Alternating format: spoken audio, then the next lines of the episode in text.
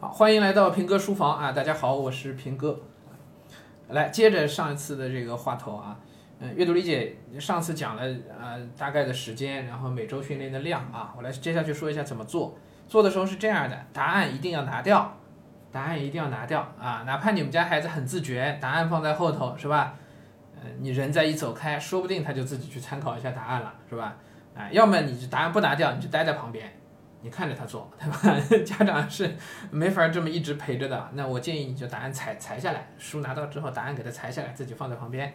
好，接着，呃，孩子规定时间做完，做完以后，家长可以当场，也可以说回头你给孩子检查作业的时间，统一去给孩子检查。检查是这样的啊，对答案，就是简单对答案，里边所有的选择题啊、近反义词啊、啊标点符号啊、分段啊这些题，全部都是严格按照标准答案。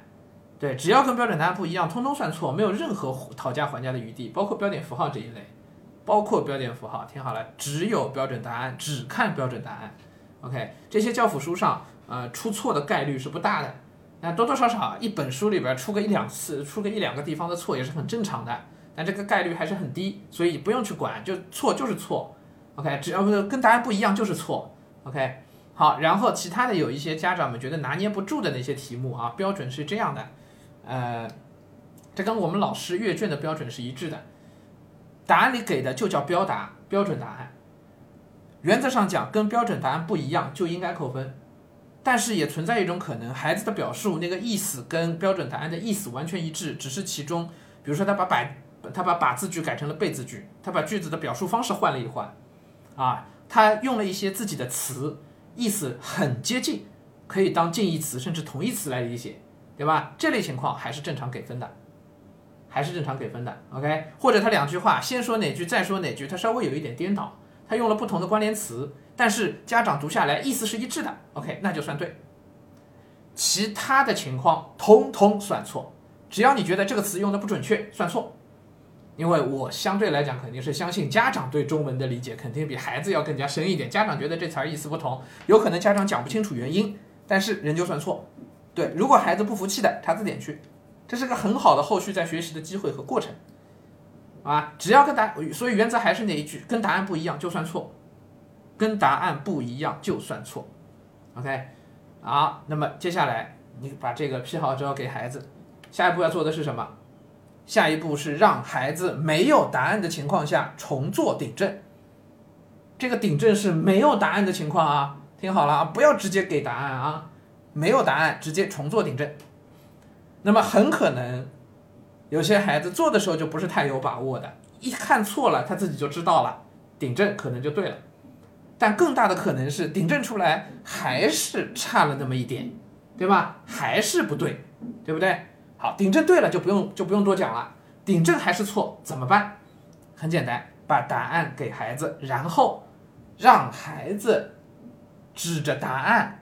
来告诉你他错在哪，不是你给他讲哦，你不需要给他讲，听懂了吗？啊，这就是我上一讲说过的那个原则啊。家长除非自己非常有把握，否则不要轻易去指导阅读理解。讲着讲着，你会把自己带到沟里去的，也会把孩子带到沟里去的。OK，讲解阅读理解其实还是件挺专业的事儿。哎，这外面各种各样的骗子也是挺多的啊。哎，这么讲不太好。但事实如此啊，所以家长自己不要去轻易的去讲，OK，很容易被孩子揪着小辫子。孩子说我们老师说的不是这样的，你就完蛋了，你没法跟他争的。所以让孩子跟你讲他错在哪，OK，如果他能讲得出理由，讲得头头是道，让你也理解了，OK，那过关。多半还是做不到，是吧？还是做不到怎么办呢？很简单，拿着这个题。让孩子自己去问学校老师，去问学校老师，OK，那么很多家长就说了：“哎呀，我们孩子不敢去问啊。”那么这是另外一个话题，这已经跟阅读理解没关系了。为什么你们家孩子有问题不敢问学校老师？这件事儿是不对的。好的老师一定知道，他欢迎学生来提问。每一个老师都不应该反对学生向自己提问题。OK。我说的不好听，一个老师如果让大家不要去提问，这个老师你可以投诉他，这肯定是不对的，对不对？